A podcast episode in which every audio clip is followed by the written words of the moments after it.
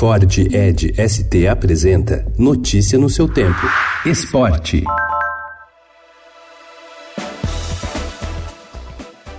Para o Ministério Público Federal, a licitação para a contratação da empresa responsável pela construção do novo autódromo do Rio de Janeiro de Fórmula 1 foi irregular. A justificativa é de que o processo foi direcionado para uma empresa específica, a Rio Motorsports Holding SA, única a apresentar proposta e vencer a licitação em maio. De acordo com o MPF, a primeira minuta do edital lançado pela Prefeitura do Rio de Janeiro previa que a equipe a ser contratada deveria possuir uma série de atestados e estudos de impacto ambiental. No entanto, a versão final do edital manteve apenas uma exigência: que a empresa tivesse experiência na administração de autódromos internacionais. Essa alteração, segundo o Ministério Público, configura que a licitação foi direcionada a uma empresa específica.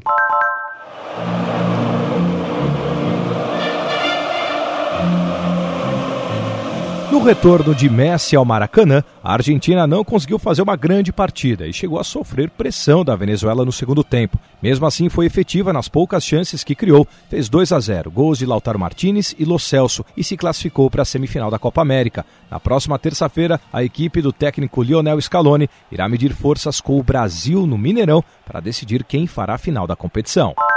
Pelo lado da seleção brasileira, o lateral Alexandro ganhou espaço na equipe ao entrar nos últimos dois jogos, arrancar elogios do técnico Tite e mostrar características diferentes em comparação ao atual dono da posição, Felipe Luiz, a quem inclusive pode substituir na semifinal, que acontece na próxima terça-feira contra a Argentina.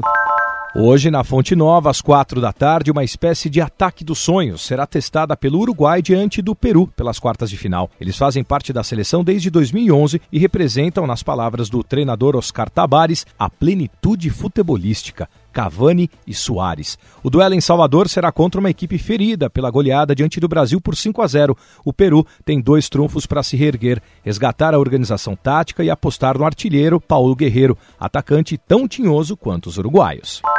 Apesar de perder para Alex Morgan a tarja de capitã na partida contra a França, Megan Rapinoe continua sendo a líder dentro e fora de campo da seleção dos Estados Unidos. Ontem ela fez os dois gols na vitória por 2 a 1 sobre as donas da casa em Paris e classificou sua equipe para a semifinal da Copa do Mundo de Futebol Feminino. O time vai enfrentar a Inglaterra na terça-feira em Lyon. Notícia no seu tempo. É um oferecimento de Ford Edge ST, o SUV que coloca performance na sua rotina até na hora de você se informar.